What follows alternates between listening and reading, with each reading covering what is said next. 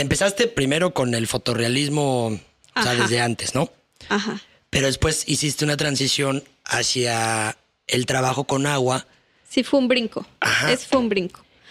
¿No? Porque tiene varias características la resina. Una es que las cosas se ven como si estuvieran debajo del agua. Sí. Tiene estas cualidades. Y la otra es esa, que si lo haces bien, no hay salida ni entrada. Entonces ya no hay oxígeno.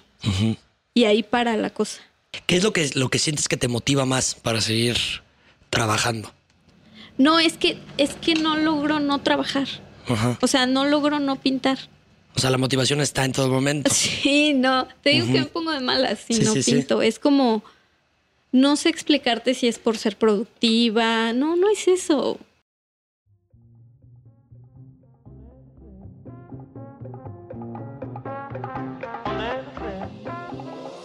¿Qué onda, chiquitines? Espero estén muy chido. Soy Alejandro Chávez y quiero darles la bienvenida a Impulsarte Podcast. Un podcast dedicado al fácil entendimiento del arte, pláticas divertidas con personas que yo considero que son excelentes artistas y mejores seres humanos. Y pues nada, espero lo disfruten.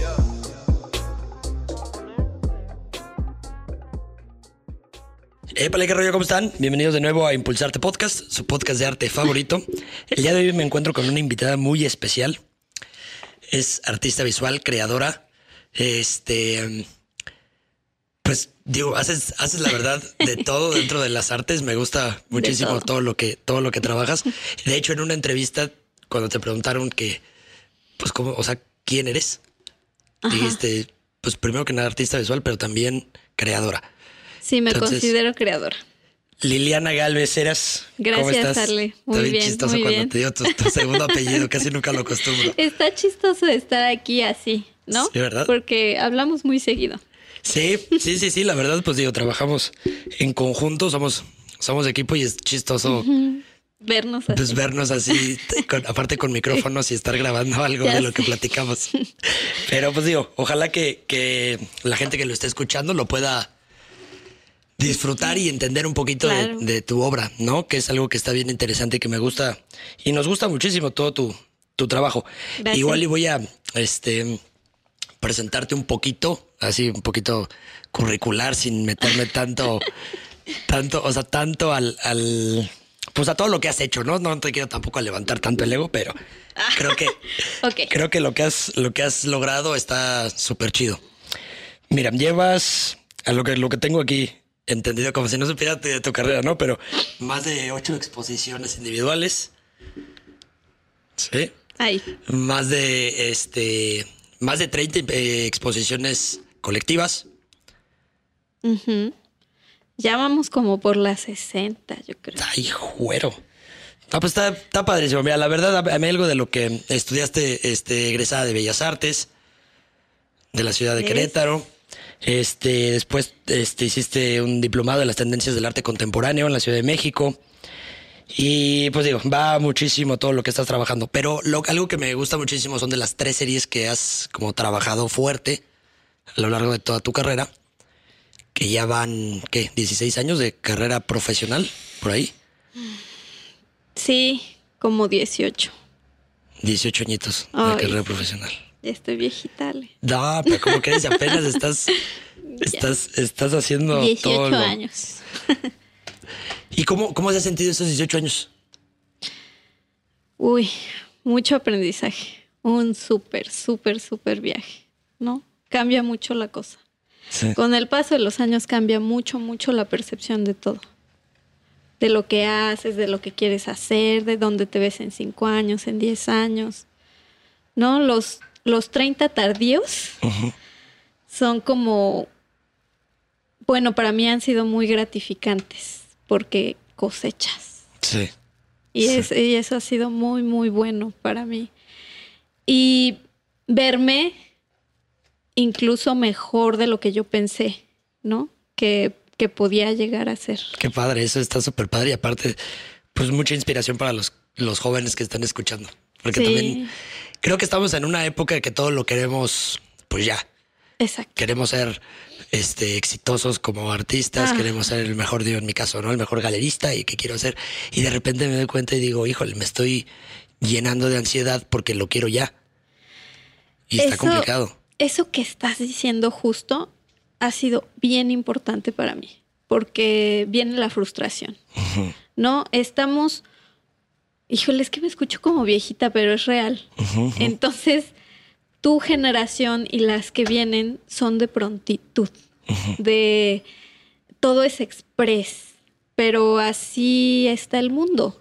Son un reflejo de cómo estamos. Yo, a mí me han tocado muchos cambios respecto a eso, respecto a las redes. Entonces, el equilibrar ha sido como mi búsqueda última, ¿no? Equilibrar, equilibrar, equilibrar y no querer comerme el mundo porque cada uno tiene su camino, no compararse. El mejor galerista de dónde, de qué, de como para quién, ¿no? Entonces hacer lo que te tenga equilibrado para mí. Sí. No ni todo el dinero, ni todo el trabajo, ni, o sea, un poquito de todo, como una mezcla perfecta. Y es que sí, porque yo creo que también, pues digo, como nosotros, y digo nosotros como de mi generación, lo que buscamos, creo yo, es como mucho la, el reconocimiento inmediato. O sea, el decir, hicimos esto y espero que me digan, ah, qué bueno hiciste esto. Y es como, sí, o sea, déjalo que añeje, déjalo que, que pase. Y... Pues es que es, es, es, es, obvio para ustedes, porque ese es como el sentido básico del like, ¿no? Sí, claro del me gusta, de cuántos corazoncitos, cuántos, cuántas estrellitas, cuántos. Es mira, me gusta, mira, les gusta lo que hice. Sí. Es esta aceptación inmediata. Sí. ¿Y tú cómo lidias con eso? De hecho, era algo que tenía, tenía, preparado. me ibas porque, a preguntar? Sí, porque digo, ya nos, nos adelantamos de chorro a lo que tenía pensado, pero está súper bien porque. Muchas cosas que reflejan en las redes sociales, pues no son ciertas, ¿no? O son como lo opuesto a, pues es pura felicidad y puro, y está bien, cada quien. Entonces decidí no meterme en ese mundo. Pero después las redes sociales empezaron a cambiar y no fue tanto sociales, sino también en beneficio de tu pues de lo que haces, de tu profesión, este información, ¿no? noticias y fue cuando dije, tengo que hacerlo, tengo que hacerlo aunque no me guste te soy sincera, no me gusta. No me gusta y por eso me cuesta trabajo.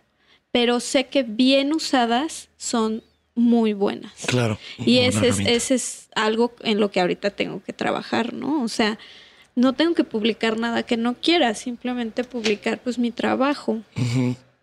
Porque me paso, o sea, yo estoy en un extremo así. estoy muy mal en redes sociales. Muy mal. Y cada que veo a gente que no he visto en seis meses, tres meses, me dicen, es que no publicas nada. O sea, publicas solo tu trabajo, no te pedimos más, ¿no? Pero está súper está súper chido porque también el, el hecho de que lo veas ya como herramienta, pues ya cambia, ¿no? El hecho de que ya no tengas que estar subiendo, como yo que subo cualquier cosa y pues a mí no, o sea, que yo lo veo como muy normal. Sí, claro, muy normal. Para ti es normal. Y fíjate que hay algo que ahí que me, que me llamó mucho la atención de una entrevista que tuviste con, con Abelina Lesper, que hablaban del tiempo, ¿no? Y el, y el perder el tiempo y con quién perder el tiempo y ser celoso de tu tiempo porque es algo que ya no regresa. Me han criticado mucho. ¿En serio? ¿Quién te ha criticado? ¿Por qué te ha criticado? Pues mi familia. Por lo mi familia, sí, porque, porque no solo lo dije, lo actué. Entonces dejé de ir a pues a muchas cosas, ¿no? Ya no, voy a decir más para no, no, claro. Pero fíjate que yo tengo una reflexión de eso y yo, yo lo he visto y yo, o sea, comparto completamente eso que dices. O sea, sí está bien y, es, la familia es primero y, sí, pero también, pues tú llevas un camino y cada quien llevamos algo que estamos buscando. Y también está bien que la familia entienda que habrá veces que pues, no se pueda, ¿no? No es como que cada, o sea, cada, cada que estemos ahí tiene que, tenemos que estar juntos en todo momento, ¿sabes? es que de verdad creo que no nos damos cuenta de que el tiempo es un recurso no renovable. Sí. De verdad, de verdad. Y te vas dando cuenta y y es y recuerdas lo que te dijeron tus papás y tus abuelitos y es que la vida se va. Y yo estoy llegando otra década y digo, Dios mío, o sea, de repente sí reflexiono y digo, no debí de festejar tanto en los 20. ¿En de serio? verdad, sí. Híjole, no, no pero es que si festejé muchísimo, Ale, muchísimo. No, no, tú eres muy trabajador. Yo a tu edad todavía estaba mucho en la fiesta. No, ni creas. Pregúntale a mi papá, vas a ver. Bueno, él, él, te va, él, te va, él, te va, a decir si él me sí va estuve, a desmentir. Sí estuve mucho en la, en la fiesta, ¿no? Digo, la verdad sí. me gustaba mucho. Todavía, la fecha. Pero a intento también, balancearme. A mí también, pero sí llegué a los excesos. Uh -huh. O sea, nunca falté a mi trabajo, siempre hice lo que tenía que hacer, pero pues también la fiesta es, no, no es lo mismo trabajar con resaca que, ah, claro, que no, normal, sí, ¿no? Uh -huh. Entonces sí, hay veces que sí digo, digo debí de, de hacer todo esto que empecé a hacer a los 30 y algo, debí de hacerlo antes. Uh -huh. Fíjate, es que es, pues sí, pero eso es parte también del, como del entender el pasado y también entender que, pues, yo creo que si no pasó, pues ya ni no pasó, ¿no? Ya claro. se perdió y ya vamos a echarle Claro, hay que para hacer adelante. lo que hay que hacer ahorita. Sí. Oye, y digo, regresándonos un poquito, bueno, más bien bastantito en tu carrera, ¿de dónde empieza el gusto por la pintura o por qué te consideras en su momento, dices, sabes que voy a, voy a ser artista y me quiero dedicar a esto? ¿Cómo fue también ese proceso con tu familia? Decirle, oigan, este, pues, ¿qué creen? Quiero estudiar artes. Ah, ya sabían. Uh -huh. O sea, para mis papás obviamente no fue, nada no fue, nuevo. ajá, nada nuevo. Si yo te soy bien, bien, bien sincera, yo me di cuenta que me encantaba el color como a los siete años. Ay, padrísimo. Sí. Por unas. Mi papá es médico, pediatra, y le regalaban como muchas cosas para los niños, para colorear y así, pues él tenía cuatro. Entonces llegaba a la casa con eso. Y nosotros nos ocupábamos de repartirlos, ¿no? Y yo siempre tomé las cosas que había que colorear.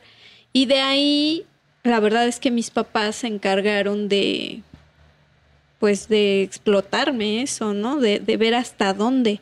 Y me empezaron a comprar más cosas. Mi mamá me dijo, ok, te voy a enseñar a dibujar. Y rayitas y rayitas y palitos y palitos. Y bueno, en ese momento no fue tan padre porque sí, yo decía, no, claro. ya quiero dibujar. Sí, o sea, esto no es dibujar, mamá. O sea, ¿cuándo voy a hacer un dibujo? Pero eso fue muy, pues como a mis nueve, diez, once. Y ellos siempre cuidaron que estuviéramos ocupados, ¿no? O sea, actividades escolares, no sabes, yo estaba en todo, uh -huh. en todo, en el bailable, en el coro, en todo, en todo. Y lo único que se quedó fue siempre eso, la pintura, el dibujo. En su momento pues me metí a clases particulares y de ahí siguió, o sea, la duda era de qué vas a vivir. Sí. No tanto que vas a estudiar. ¿De qué vas a vivir? Entonces mi papá pues dio su brazo a torcer porque le dije, es que voy a ser sumamente infeliz si, si hago otra cosa. ¿Y cuál era la otra opción que estaba como ahí? Arquitectura okay, y diseño. Era arquitectura, diseño industrial uh -huh. y diseño de interiores. Que tu hermano está en, el, en la rama del diseño industrial, ¿no? Exacto.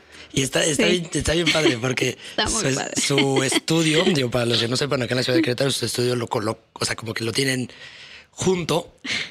junto pero dividido. Ah, junto pero dividido, pero está súper padre porque tú todavía como artista, aparte de, de la obra bidimensional que haces, también trabajas con encapsulados y te gusta hacer este algún tipo de mueble y lo trabajas en conjunto con tu hermano, ¿no? Totalmente. Y está padrísimo también eso. O sea, como que seguiste sí. en esta parte que te estaba como medio seduciendo del diseño y decir, bueno, sí. pues ahora que soy artista puedo lograr también esto. No, y, y con él. Y con él. Porque sí. ese era el problema, que no lo lograba porque me faltaba esa parte. Y yo decía, tendré que estudiar todo eso. Y ya después cuando mi hermano estudió eso, pues nos empalmamos, ¿no? Dijimos, wow, es muy orgánico, trabajamos de una manera súper orgánica. Uh -huh. Bien, bien bonito. ¿Y cómo ha sido, cómo ha sido, digo, una vez que entraste a la carrera, cómo ha sido todo ese aprendizaje? ¿Cómo fue? ¿Cómo lo sentiste? A, ahorita que ya volteas y dices, ¿me funcionó? ¿No me funcionó? ¿Aprendí más por fuera? Siempre, siempre he estado aprendiendo.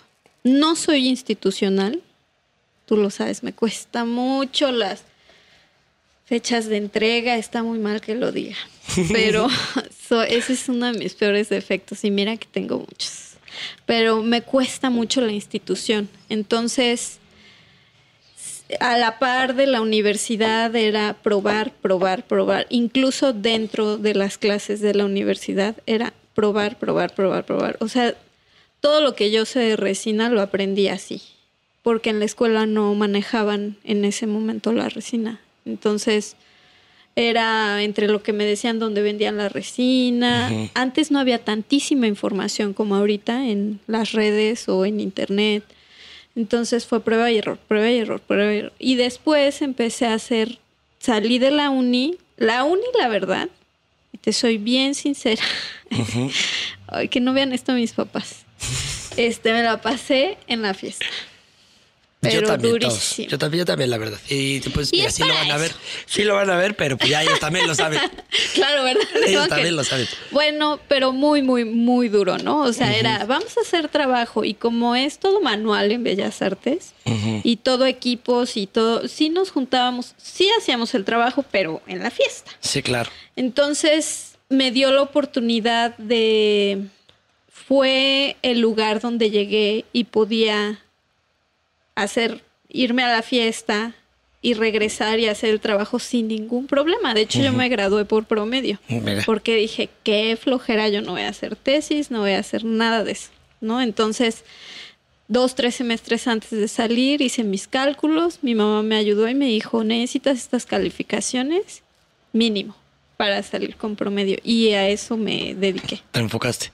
Pero está súper padre porque creo que también es como el, el balance que se tiene luego cuando sales de la carrera. ¿Estás de acuerdo? Porque mira, yo lo veo, yo lo veo así, y ese, y ese es algo que igual y a mí me mantiene como con paz el hecho de decir, pues lo que disfruté en la universidad, ahora ya no, ya no es necesario que lo, que lo tenga que hacer, porque ya lo viví. Entonces yo decía, bueno, si en- una vez que salga de la carrera también puedo salir de fiesta y puedo trabajar y puedo mantener esto, pues va a estar padrísimo. Claro. A diferencia que si me hubiera enfocado nada más a estar estudiando, estudiando, estudiando, estudiando, estudiando, ahorita yo creo que igual le hubiera dicho, oye, pero pues nunca salí de fiesta. Claro. No, hubiera cambiado, no sé. Eso es algo que a mí me da paz, el hecho de decir eso y, y pensarlo. Dejemos que te dé paz, Ale. ya no vamos a decir más. No, pero está, está, está bien interesante cómo, cómo va, pues las decisiones que vamos tomando, cómo van afectando también nuestra vida, ¿no? Ta- Tanto para bien como para mal. Claro. ¿Qué es lo que podrías decir que... Bueno, primero, más, más esto, esto me, me interesa un poquito más entender por qué empezaste la pintura enfocada al agua, o sea, que tenía que ver con el retrato. Empezaste primero con el fotorrealismo, o sea, desde antes, ¿no? Ajá. Pero después hiciste una transición hacia el trabajo con agua. Sí, fue un brinco. Ajá. Es fue un brinco. Pues fue, fue a- tal cual tú dices, fue una transición, fue parte del proceso creativo, fue eh, cada que me preguntan eso, cu- cuento lo mismo, pero así fue. Era un tema que traía en mente y la imagen se empalmó con el tema, fue perfecto, hicieron clic y fue que empecé a hacer esta serie. Fue a partir del concepto que traía en la cabeza, de la idea. Y algo que está bien padre, que por, por algo, algo que nos gusta muchísimo también tu obra y trabajar contigo es de que sí te enfocas mucho en el, en el, en el tema, ¿no? O sea, el concepto que buscas en tus obras, siempre buscas que sea una pieza bien conceptualizada. Siempre. ¿Cómo, ¿Cómo llegas a ese concepto? O sea, ¿es a través de algún tipo de investigación? ¿Se te ocurre cómo es ese proceso como desde inicio a, a fin?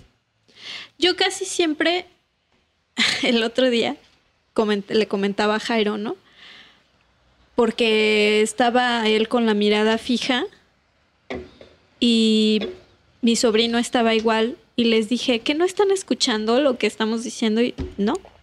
Entonces, ¿qué, están, qué, qué pasa por su cabeza? Nada. ¿Cómo? Yo todo el tiempo estoy pensando.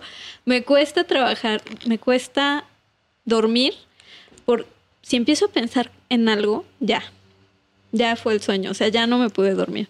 Todo el tiempo estoy pensando, entonces procuro hacer, digo, porque aquí vendemos mucho la, la serie de lluvia, pero tengo otros varios proyectos paralelos, como tú sabes.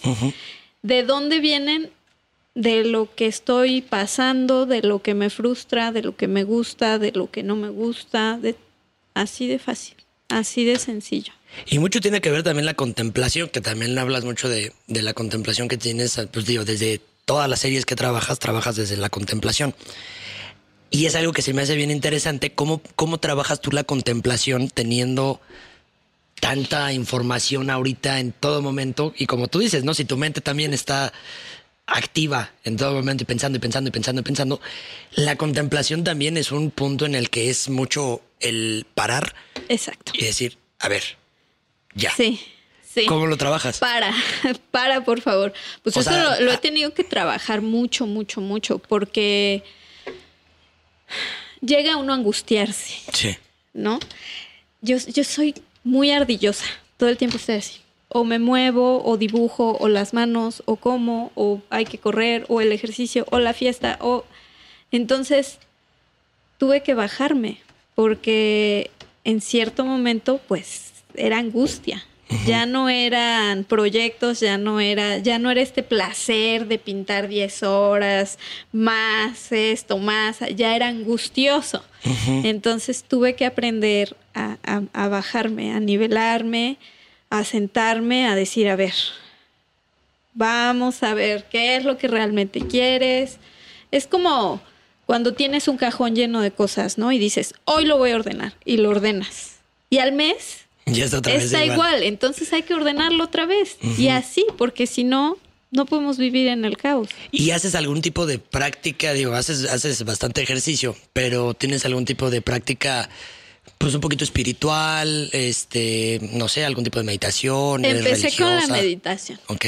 Empecé con la meditación hace como siete años. Ah, padrísimo. Y me empecé a meter así como en ese mundillo. Tengo una amiga, muy buena amiga, que se llama Pra, que es de la religión Sikh. Y ella, pues ella sí es yogi, se dedica, a, su vida es eso, ¿no? Entonces me robo por ahí tantito de lo que puedo y otra vez busco el equilibrio porque tampoco planeo hacerme budista ni nada de eso, ¿no? Pero sí lo que me dé equilibrio. Entonces, si en la mañana yo, después de hacer mi ejercicio, llego y medito 20 minutos, estoy zen todo el día. No hay nada que me saque de mi centro, nada. Pero ¿qué pasa si no meditas esos 20 minutos? Pues puede ser que pasen cosas malas. Pero cada vez es menos, ¿no? Me imagino. Pues sí, a veces yo soy muy berrinchuda, entonces a veces depende, depende, soy mucho de humor, pero en general creo que no soy tan tan difícil. Sí, tiene que ser algo como fuerte. Es que fíjate que está interesante cómo cada quien para la mente de diferente forma, porque sí Digo, yo te lo, te lo comparto, ¿no? Yo personalmente, pues soy, soy muy explosivo y de repente también soy como, como medio ansioso, pero igual pues necesito estar activo en todo momento. Y igual, o sea, que si no es el ejercicio, que si me despierto, que si hago esto, que si desayuno y que si ya se me hizo tarde y que tengo que mandar este correo, que llegue el punto que si no, que si no paro, no hago algo. Y si no hago algo, me frustro y digo, híjole, lo tenía que hacer hoy. Exacto. Y me pasa exactamente igual. Y yo también a través de la meditación aprendí y ahora ya en vez de ser más reactivo, ya como que me, me tranquilizo. Ya digo, ya, a ver que fluya lo que tiene que fluir. Y listo. Creo que ahorita por eso ya me di cuenta que por eso podemos trabajar juntos. Si hemos trabajado juntos, nos calmamos antes de cualquier cosa. A ver, a ver. Y ya ahorita le hablo. Vamos a calmarnos. Sí. de, dónde, ¿De dónde encuentras inspiración? De todo. ¿En todo? En todo. En todo me encanta hacer cosas, me encanta. Y en mi casa te lo pueden decir, en, en mi casa todo, o sea, me cuesta mucho comprar muebles ya hechos. Sí.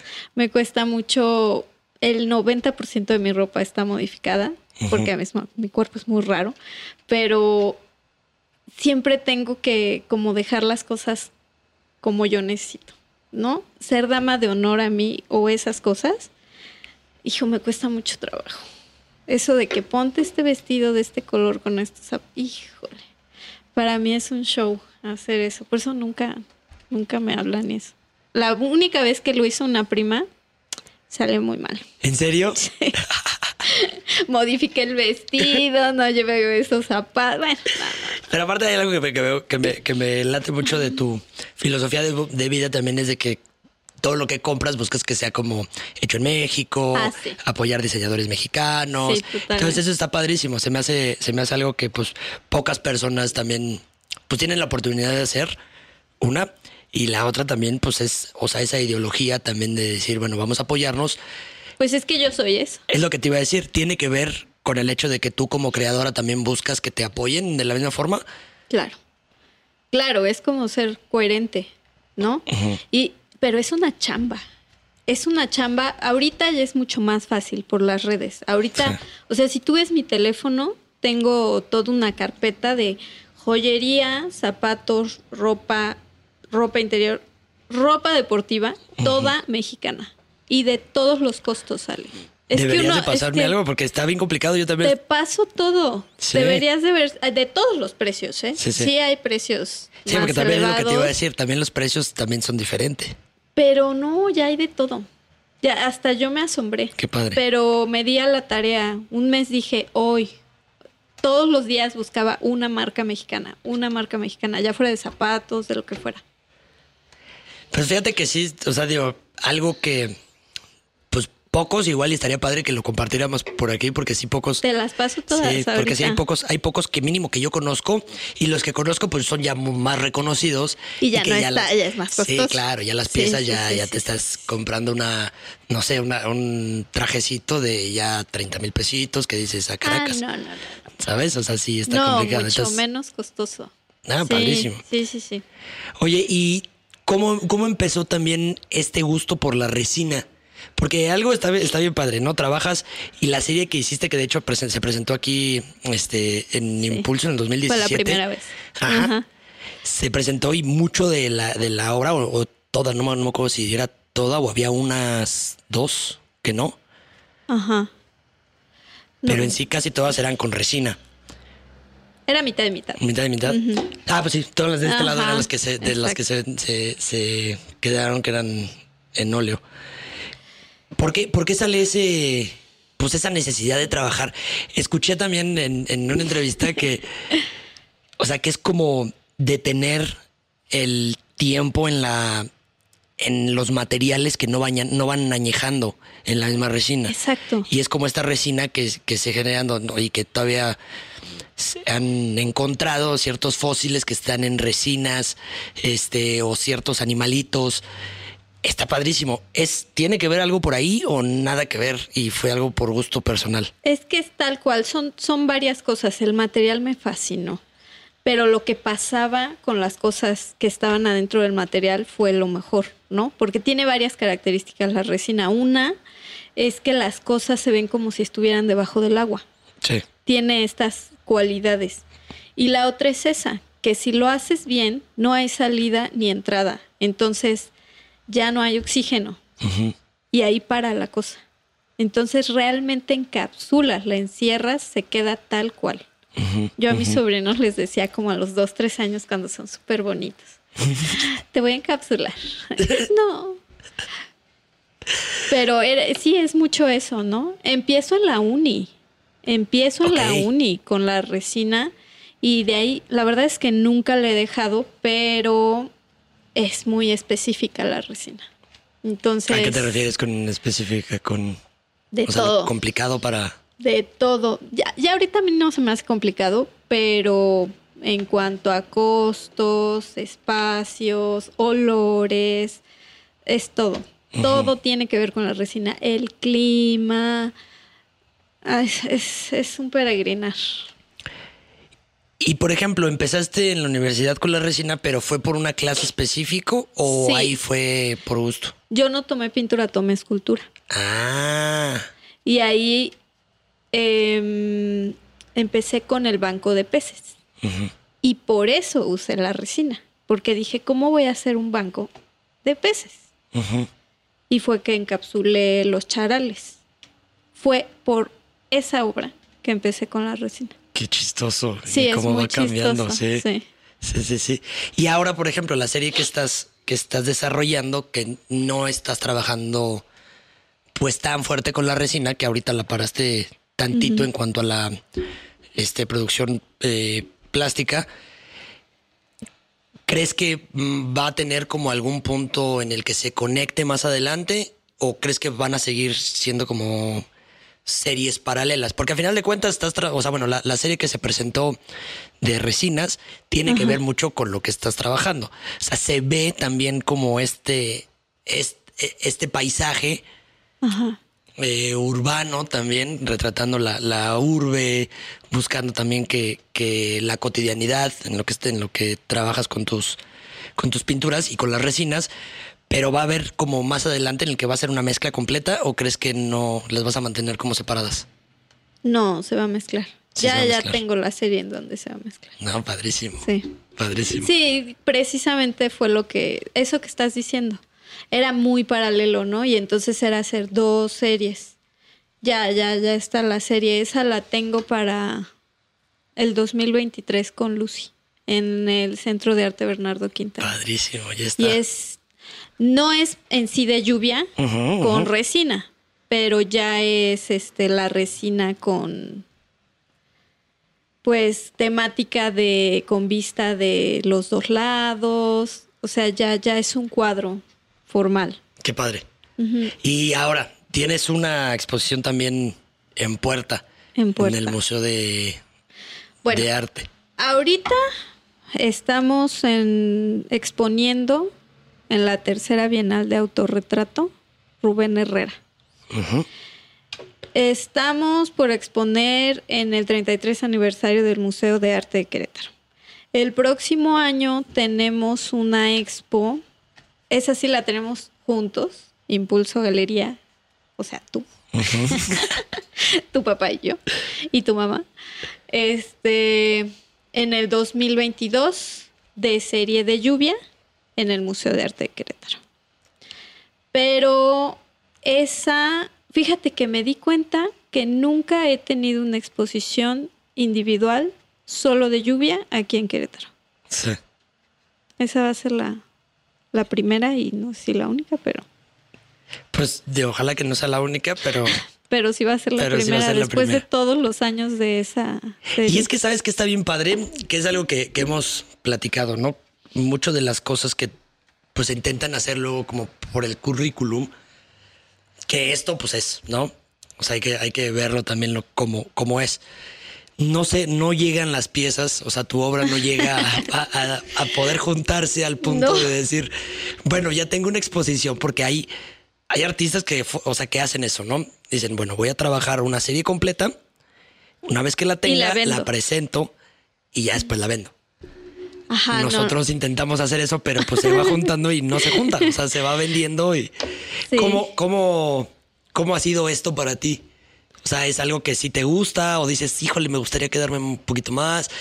¿Cuáles son esas sensaciones que tú tienes al momento de. Así es. Así es y así ha sido. Y, y me pasa muchísimo que me dicen, no sabes, me sigue pasando y me ha pasado toda la vida. Voy, paso a tu taller para ver qué estás haciendo. Pues vas a ver una obra en proceso, o dos o tres, pero creen que van a llegar al taller del artista y van a ver un compendio así de 40 obras donde puedan, y no es así. La verdad no es así. Bueno, no, Sí, no igual en tu caso, ¿no? Ajá. Ajá, en mi caso no es así. Y nunca ha sido así. Entonces, puede ser que pinte muy lento, pero pues no. O sea, Pues no creo que pintes lento. La verdad, digo, para la calidad del trabajo que tienes, no creo que pintes lento. Pero la lo que a verdad mí es se que me hace. es así, es, es, es un, Sí. femen- un fenómeno que siempre, que siempre ha pasado. Y antes, al principio, sí decía, necesito más exposiciones, necesito exponer más. Ahorita ya no me preocupa, la verdad. Así es. Y está bien padre, porque pues también el entendimiento de que no es necesario siempre la exposición en todo momento, que sí hay que, digo, también hay que ser claros, ¿no? También para que los chavos que estén este, escuchando. Sí, ¿no? es Pues, importante. Sí, o sea, sí es importante, pero pues, también te va ayudando a generar el currículum. Ya Claro. una vez que ya lo tienes un poquito ya más armado, ya dices, bueno, pues a ver qué es lo que quiero. O sea, si quiero ser el artista que va a estar exponiendo en todo momento y igual y no vende nada, o vende muy poco, o vender mucho y exponer poco. No, o, O si dos. tienes, o si tienes el apoyo de la galería que te dice los vamos vendiendo y luego los pido. Ah, y los claro. expongo. Sí, bueno, bueno, sí, sí, sí, sí, sí. ¿Qué digo? Esa es otra forma en la que se puede, se puede hacer. Y también digo, también para el cliente también es, es interesante. ¿Cómo, cómo fue tu primer, Exacto. tu primer venta? ¿Te acuerdas? Sí, por supuesto. Fue mi primer venta fue una copia, Ok. una copia de un bodegón. Hasta me acuerdo cuánto costó y todo. Fue para el hermano de uno que fue mi novio en la preparatoria. Ujú. Y todavía lo tiene. Qué padre. Y Sí. lo firmaste como, o sea, en la parte de atrás, como Liliana Galvez, adelante. Lo firmé en la izquierda, Ok. al lado izquierdo. Esa fue mi primer venta. ¿Y la copia de quién fue? No puedo decir. No puedes decir. Nah, era un bodegón como Ok. de 1600 por ahí. Ah, padrísimo. Sí, Sí, porque no va a ser que una vez llegue y de repente No. nosotros así de, ah, caray. No, ah, está en Saltillo, creo. Ah, qué padre, qué padre. Y de la primera serie que hiciste ya personal, Fue, la, la venta igual, ¿cómo fue? fue una, fue el primer cuadro que hice de autoría, este, saliendo de la universidad, que quedó en la Bienal Julio Castillo. Fue una muñequita con unos lentes Ray-Ban. No sé si la conozcas. Sí, claro. Sí, Sí, sí, hasta Esa fue la primera de la serie de los muñecos, de la marcha Ajá. de los muñecos. Esa fue la primerísima que hice. Sí, de hecho, de esa, ¿te acuerdas que hicimos un proyectito para una ah, empresa? sí es cierto, sí, sí, para sí, una empresa que regalaron. Y esa también la vendí a mi papá. Ah, mira, qué padre. Bueno, pues es que también, pero a final de cuentas, quieras o no, sea quien sea que se le haya vendido, yo te, yo te platico una, una historia. Yo la primer pieza que vendí. Fue a tu mamá, ¿no? No, fue a Juan Muñoz. y, te- y- y créeme, o sea, es algo que yo no sé si fue.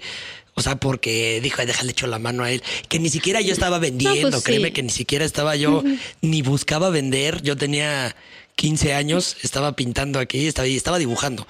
Y estaba haciendo una Virgen de Guadalupe. ¿Por qué? No tengo ni idea. No soy religioso para nada, pero, estaba una haciendo una virgen. Virgen de Guadalupe. Y la hice toda lápiz. Y llegó y me dijo, me encanta, me encanta, me encanta, te la compro. Y me acuerdo que me dio 1500 pesos, que para ese entonces yo decía, ay, 1500 pesos, jalo. No, sí. Buenísimos. Sí, sí. Y no sé qué ha pasado con esa, con esa pieza. Pero la otra después, un águila que está allá abajo, Esa sí me la sabía. esa sí mi mamá me la compró. Y ya dice que me la pagó. Yo digo que no. Yo digo que no me la pagas. Pero bueno, ya. ¿Quién sabe? Ya quedó, ya quedó en el pasado eso. Oye, Lili, hay algo que a mí me, me causa mucho interés de, de conocer cómo los artistas van trabajando una vez que se despiertan, ¿no? El día a día del artista, cómo es. Digo, tú haces ejercicio, eh, la meditación y después te vas a, a pintar. ¿Cómo empieza tu proceso? Ajá, ¿cómo empieza tu proceso desde que llegas pones música, tomas café, este, te pones a investigar. ¿Cómo, cómo es todo ese proceso creativo que llevas Bueno, para un cuadro? A mí me ha costado trabajo como ser más ordenada, organizarme más, ¿no? Tengo, Jairo es súper ordenado porque él tiene déficit de atención. Entonces, si no es ordenado, no la libra. Entonces, él siempre me ha dicho que soy un desmadre y tiene razón. Y por- me acuerdo que cuando yo pintaba, pintábamos juntas Luz y yo en un cuartito atrás de donde yo trabajaba y mi mamá nos decía que éramos un desastre porque pintábamos todo, la ropa, las mesas, ya la pisaste, ya dejaste huellitas de óleo.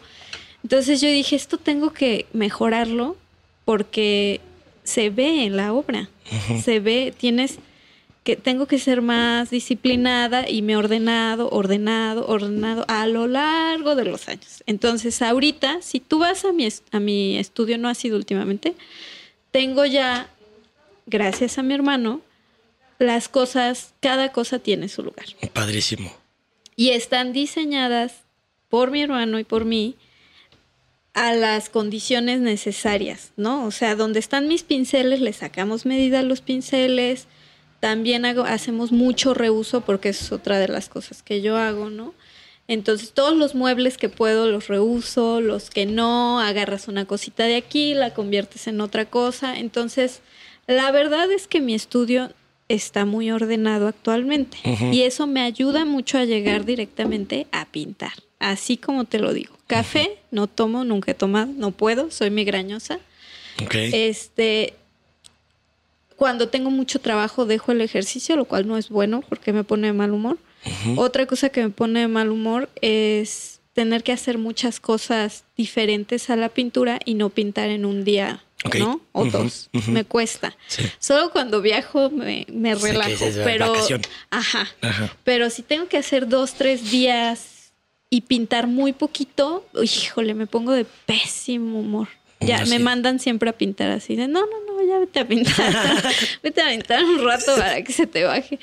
Entonces yo llego y ahí está mi hermano, lo cual es sumamente bueno porque no hay tanta soledad, ¿no? Y no son horas y horas y horas de estar conmigo misma. Entonces, ya sea que pongo música o pongo series, documentales, películas y me pongo a pintar. Tal cual, Ale. Y antes de irme, pues atomizo mis obras, eh, limpio mi paleta, me la llevo para meterla al congelador, agarro a mi perro y me voy a mi casa. Y vámonos.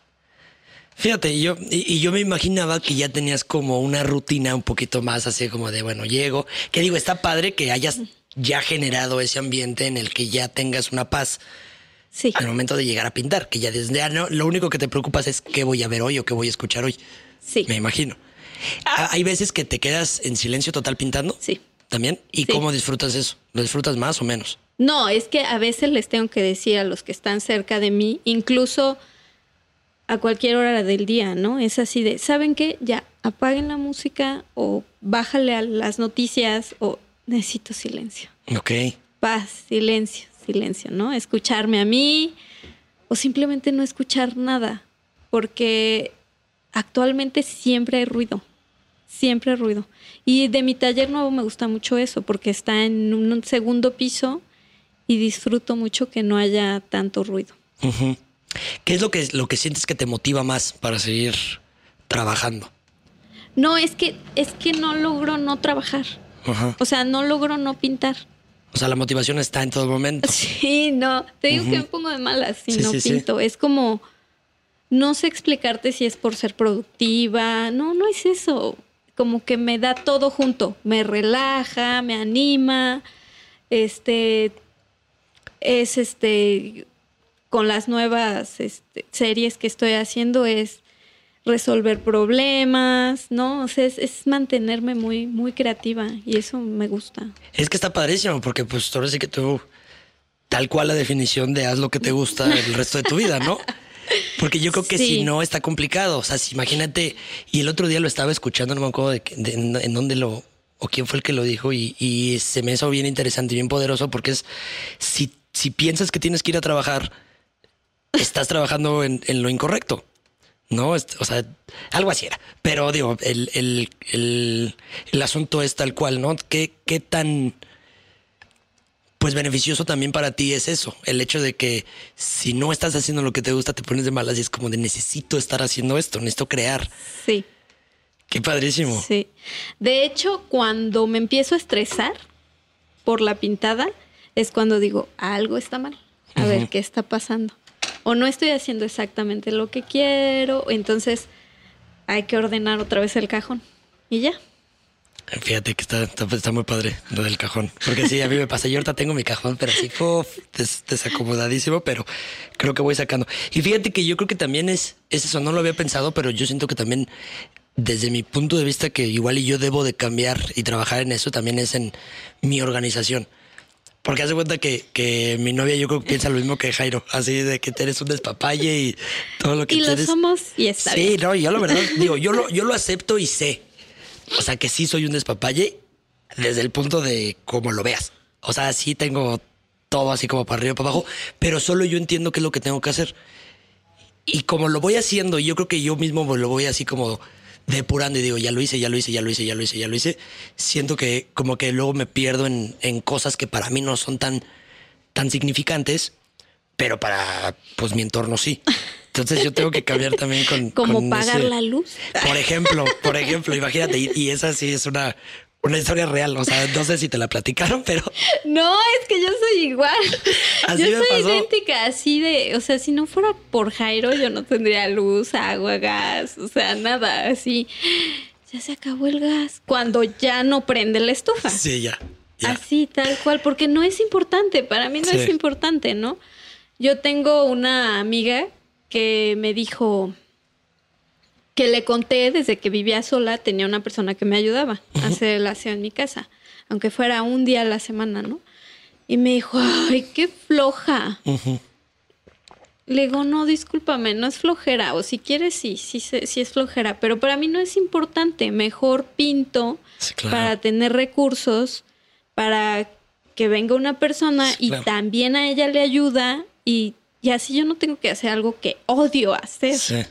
Sí, y es algo que también es, digo, es, es, chistoso que lo que sí lo veamos porque sí somos más iguales de lo que de lo que podemos pensar, pero sí yo también lo veo así. O sea, yo yo algo que pues digo, nunca crecí, y te hablo desde mi privilegio, ¿no? Pero sí nunca crecí con esta necesidad de yo tener que hacer las cosas en casa y era más como de, bueno, pues tú enfócate a estudiar, enfócate a trabajar, enfócate tan, tan, tan. Entonces mi, mi forma de, de ver pues el mundo también es muy diferente, porque mi forma de verlo es, pues mejor yo me dedico a la galería, me dedico a trabajar, me dedico a estar buscando nuevos clientes, me dedico a ver cómo voy a también desde la parte creativa de la galería, cómo vamos a hacer para generar este, este texto, que si hoy, por ejemplo, nos publicaron en, en en PAC, que es una plataforma de, arte contemporáneo muy importante en España.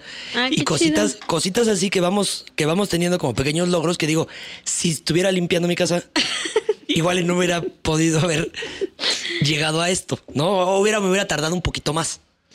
Bueno, yo soy un poco, me voy al extremo, ¿no? Pero, porque tampoco cocino. Pero bueno. Ok, ok.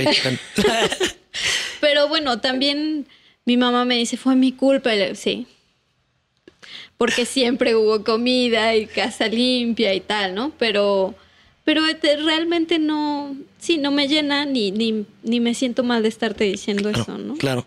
Sí, sí, sí. No, para mí no es importante. ¿Tienes algún ídolo o alguna persona que tú admires demasiado y que sea la que también te inspire a seguir pues el camino día a día? Pues no es ídolo, porque es mi pareja, o sea, estamos al parejo. Pero para mí Jairo es una, es como encontrar un apoyo incondicional. Es, es como estos cuentos ridículos que te dicen, ay, el amor perfecto y no sé qué. No es perfecto. Sí, no. Pero es algo que nunca había tenido. O sea, es una, una relación con un compromiso, aunque no sea legal, con un compromiso muy, muy fuerte y un apoyo muy, muy grande. Entonces, no es por él. Se escucha egoísta, es por mí, porque así yo puedo ayudar a mi familia, a quien, a mis amigos, ¿no? Pero el estar bien siempre es por mí, pero es con él. Es, es por el apoyo que tengo ahí. Es, o sea, como que no importa nada más, ¿no? Sino que salgamos adelante. Y así cualquier cosa que tengo que hacer es entre, ahí está él, a pesar de que no entienda mucho del arte. Y fíjate que y, y, qué padre que lo tocas porque a mí me han preguntado también eso, ¿no? Y es algo que yo te pregunto a ti, el hecho de que Jairo, que pues no, pues no se dedique a las artes, ni esté como... No solo no se dedica, está del otro lado. Sí, igual platico un poquito nada más como para ah, poner en contexto. ah, para poner en contexto. Claro, Jairo, que es mi pareja. Saludos a Jairo. Saludos, mi amor. Es psiquiatra. Sí. bueno, pero siempre fue a las... Acabo de contar esta anécdota. Siempre fue a las exposiciones, siempre, siempre, porque lo conozco desde hace muchísimos años, como 20. Entonces, no es solo el tiempo que llevamos de relación. Hasta como a los dos años de empezar a vivir juntos, que pintaba yo en casa, me dijo, la verdad es que no entiendo qué haces. le dije, ¿cómo ves este cuadro tal? Le dije, vete más lejos, hazte más para atrás. Te voy a decir algo, la verdad es que nunca le he entendido a tus cuadros. y ya a partir de ahí, pues me, nos dimos a la tarea, ¿no? De ir al museo, de explicarle, odia el arte conceptual, no lo entiende, dice que no, no es arte. Son muchas cosas, pero aún así él siempre está ahí, siempre. Y eso está padrísimo porque también se ve ahí donde está el apoyo. No, no nada más es el hecho de decir, bueno, haz lo que tú tengas que hacer y, y dale para adelante, sino involucrarse. Está padrísimo.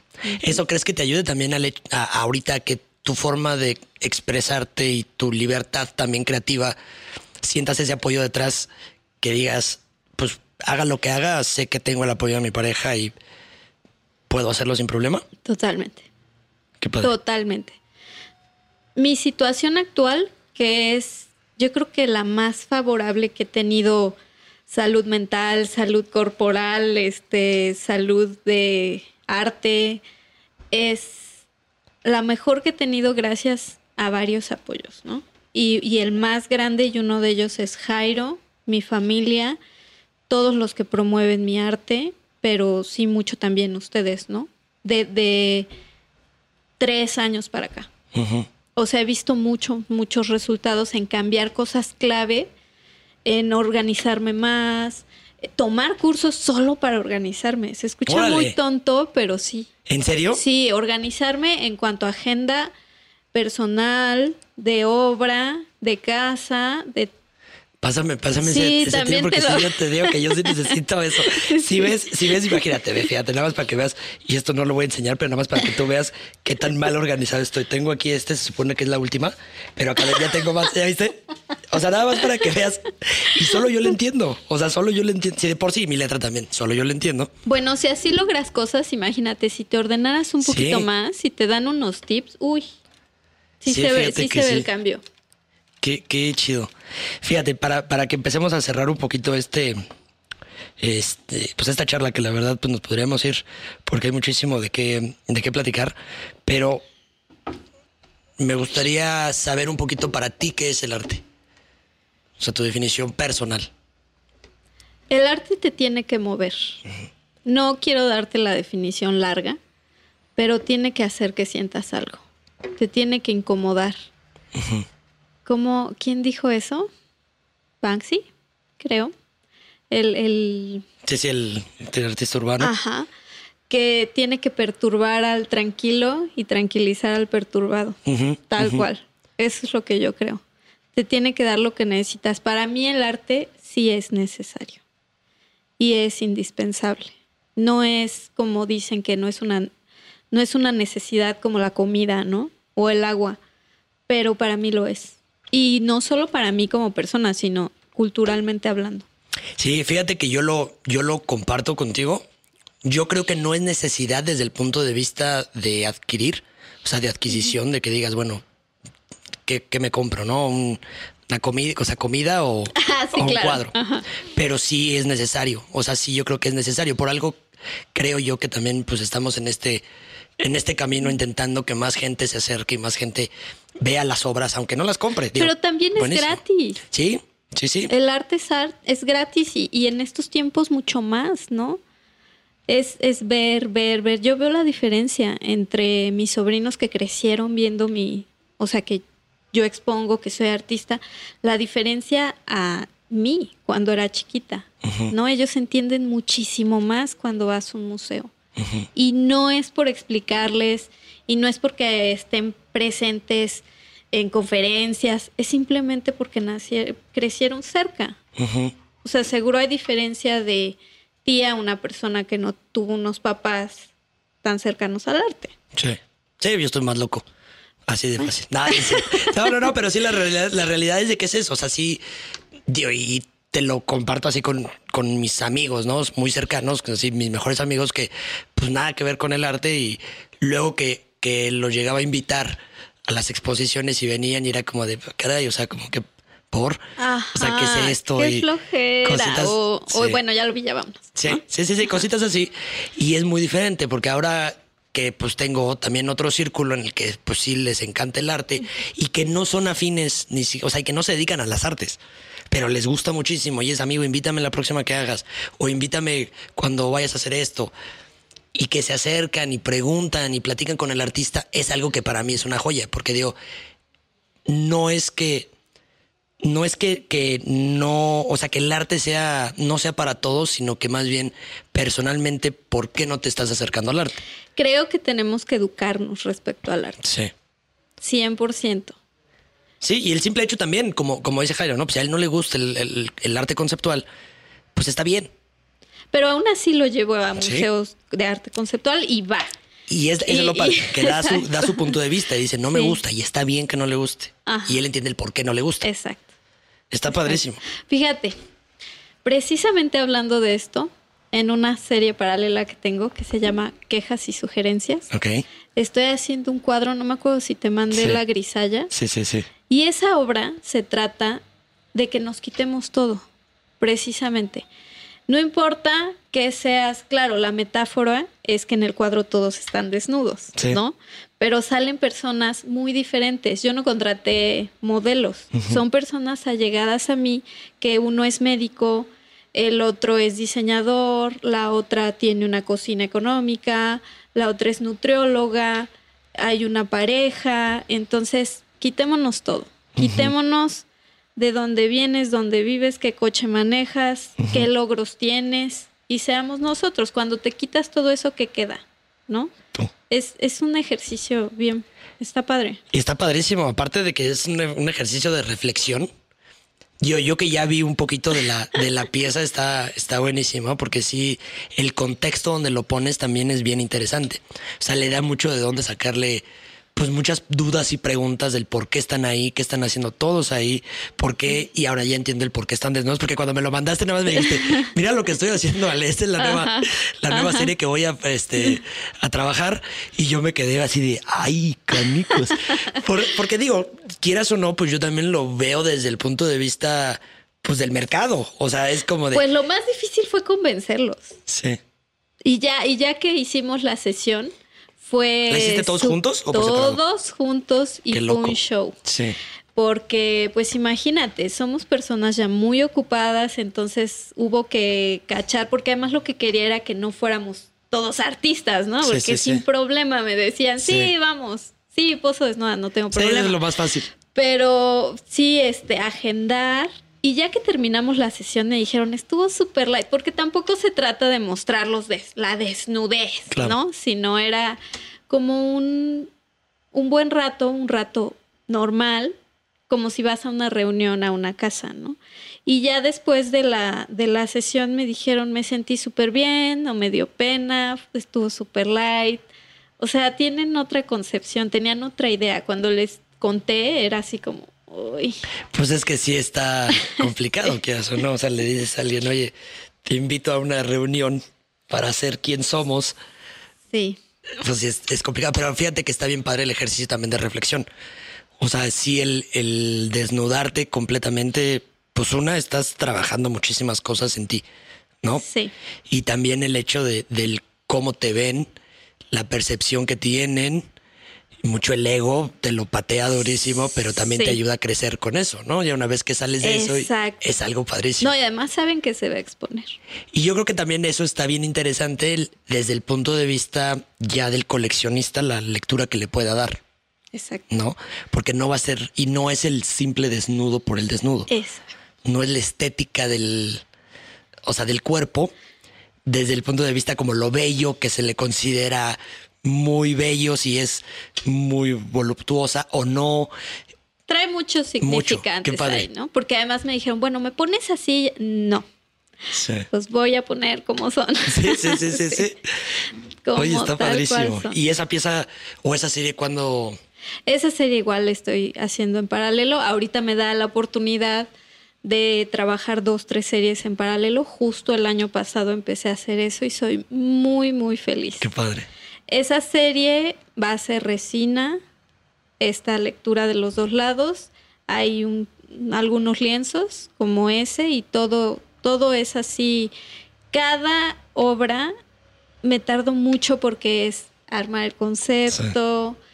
Es, imagínate, en este me tardé como tres meses, tan solo para poder sacar el boceto. No, y me imagino que también la ejecución desde la, desde la simple foto. Sí. También es eso, si el no, trae un trabajo como de 12 horas. Sí. Sí, sí, sí, el concepto es complicado, porque también no es nada más así el, que es algo que, me, que te digo y te lo repito, es algo que nos gusta muchísimo de tu trabajo, que sí hay un concepto detrás de, o sea, no es nada más el pintar por pintar y decir, bueno, pues ya, X, lo que salga y, y ahí quedó, sino que sí es una investigación que pues es muy institucional, ¿no? O sea, también eso es lo que te enseñan en la escuela y te dicen, a ver, sí vas a tener que hacer un concepto y es lo que ellos buscan que el concepto esté como bien desarrollado, aunque ya la técnica después pues como que valga un poquito de que son ciertas cosas, ¿no? ¿Qué crees que para mí fue un poquito al revés? Ah, sí. Yo aprendí, aprendí a escribir y a conceptualizar y todo eso después.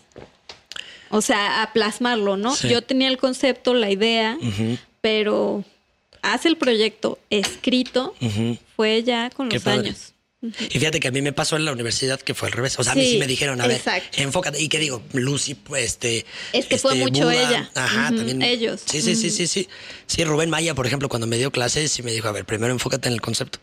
O sea, aviéntate el concepto, aviéntate tres cuartillas, cuatro, y dije, ah, caray, o sea, tanto de concepto por, pues si nada más es, si nada más es la idea que tengo. ¿El por pues, ajá, pero ya cuando entendí cómo es bajar el concepto, entender el por qué defender tu concepto, y ya después haces la ejecución, ya cambia todo. Ya dije, ah, ok.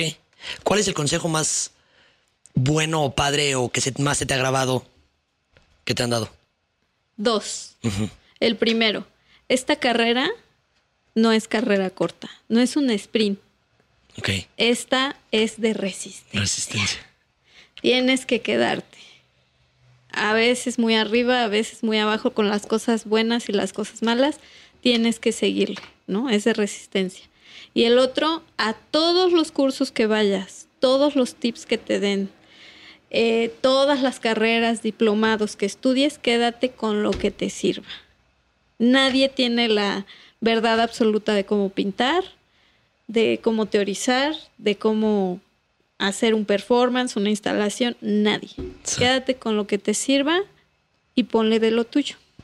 Mm, Padrísimo, padrísimo. Esos son los dos que más me han ayudado a mí. Y si tú pudieras darle un consejo, ¿qué sería? A alguien.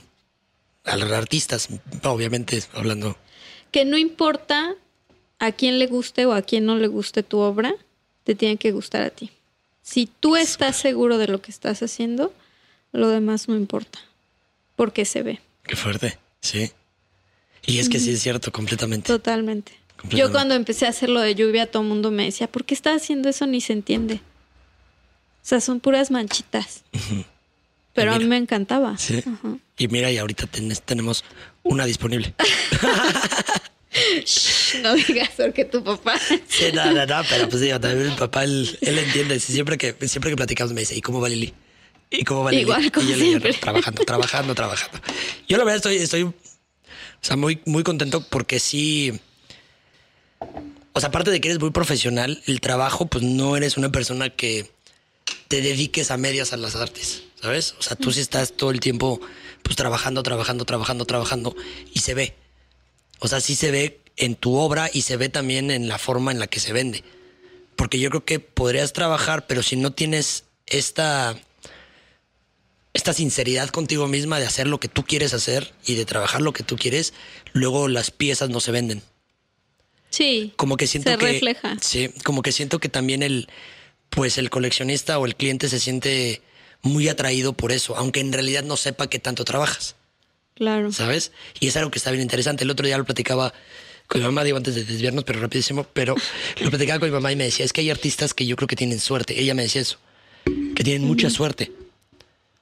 Y le digo, híjole, es que yo no sé si la suerte tenga que ver con la forma, o sea, en la que se vende. Y me dice, sí, porque hay artistas, y ponemos ejemplos, ¿no? Pero dice, hay artistas que fíjate cómo pintan y no es la mejor pintura. Ajá. Y venden muchísimo.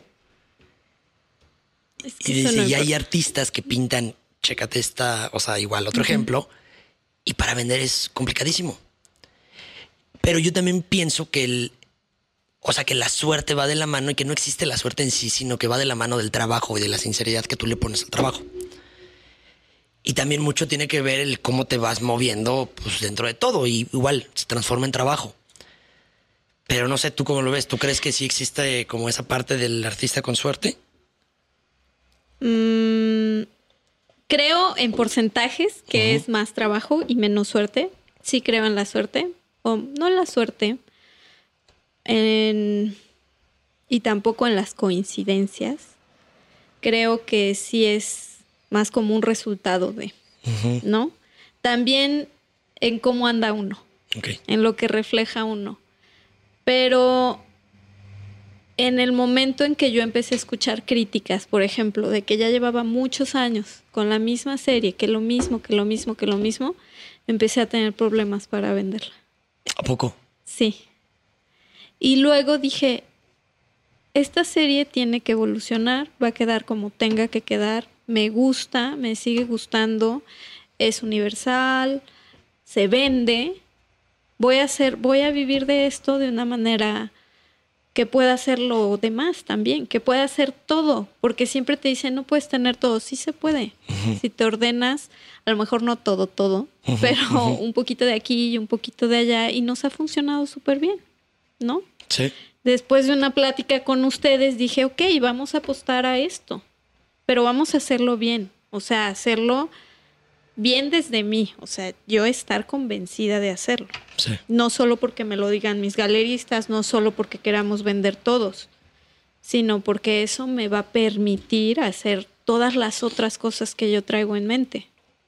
Y lo fui trabajando en paralelo, en paralelo, y ahora estoy viendo, lo puedo hacer. Se ve el reflejo. Y es que sí está bien, está bien padre como, no sé, como, y, y dices que igual no crees en las coincidencias, pero yo siento que de repente la vida es como una coincidencia general. O sea, como que todo en este mundo que, está sucediendo tiene que suceder, pero nosotros como por, por nuestra necesidad de inmediatez o nuestra necesidad de, de, o esta ansiedad que tenemos de que las cosas sucedan como nosotros queremos. Exactamente, ¿no? Exactamente cuando nosotros queremos no. No, déjalo fluir. Todo pasa cuando tiene que pasar y como tiene que pasar. Sí. Y es algo como mi, filosofía de, vida que sigo de, la meditación y que adopté, pues es que, o sea, que todo surge, todo desaparece. Nada es para siempre, entonces tiene que fluir. no, y todo cambia. Eso es algo seguro y definitivo. Todos los días cambia todo. Sí. Nada se queda estático. Pues qué chido. Lili, muchísimas gracias por haberte dado la vuelta, por platicar un ratito así al, al aire y aparte, pues también porque pues mucha gente igual ya conoce tu obra, conoce también este un poquito de, de ti por las entrevistas que ha tenido, pero yo creo que en esta pues estamos exhibiendo un poquito más la parte lo que nunca se dice. Sí, la parte la parte más pues personal de pues de Liliana y se me hace también padrísimo porque mucha gente va a conectar contigo por tu filosofía de vida, que es una filosofía muy chida. No, hombre, pues muchas gracias, Ale. ¿En dónde podemos encontrar tu obra, tus redes sociales? Este. Mis redes sociales, Liliana Galveceras. Todo lo que tengo en redes sociales es Liliana Galveceras, para que no haya error. Página, Face, Insta. ¿Ok? Y mi obra está aquí. En Guadalajara está en Not So Fine Art. Y en David Brown Gallery en Puerto Vallarta. Buenísimo. Y pues ya se la saben, entonces, este, pues síganla porque sí, ya va a empezar a publicar, ya lo platicamos y justo lo platicamos, lo platicamos antes del... Sí, antier. Platicamos de esto, que ya va a haber un, un poco más de movimiento. Lo prometo. Y va a estar padre porque van a ir viendo también pues todo lo que está haciendo y todos los este, parte de los procesos. No sé qué es lo que vaya a publicar, pero pues tiene que seguirlo para que la, para que vean todo ese cotorreo. Y pues nada, Pueden encontrar la obra aquí en Impulso Galería.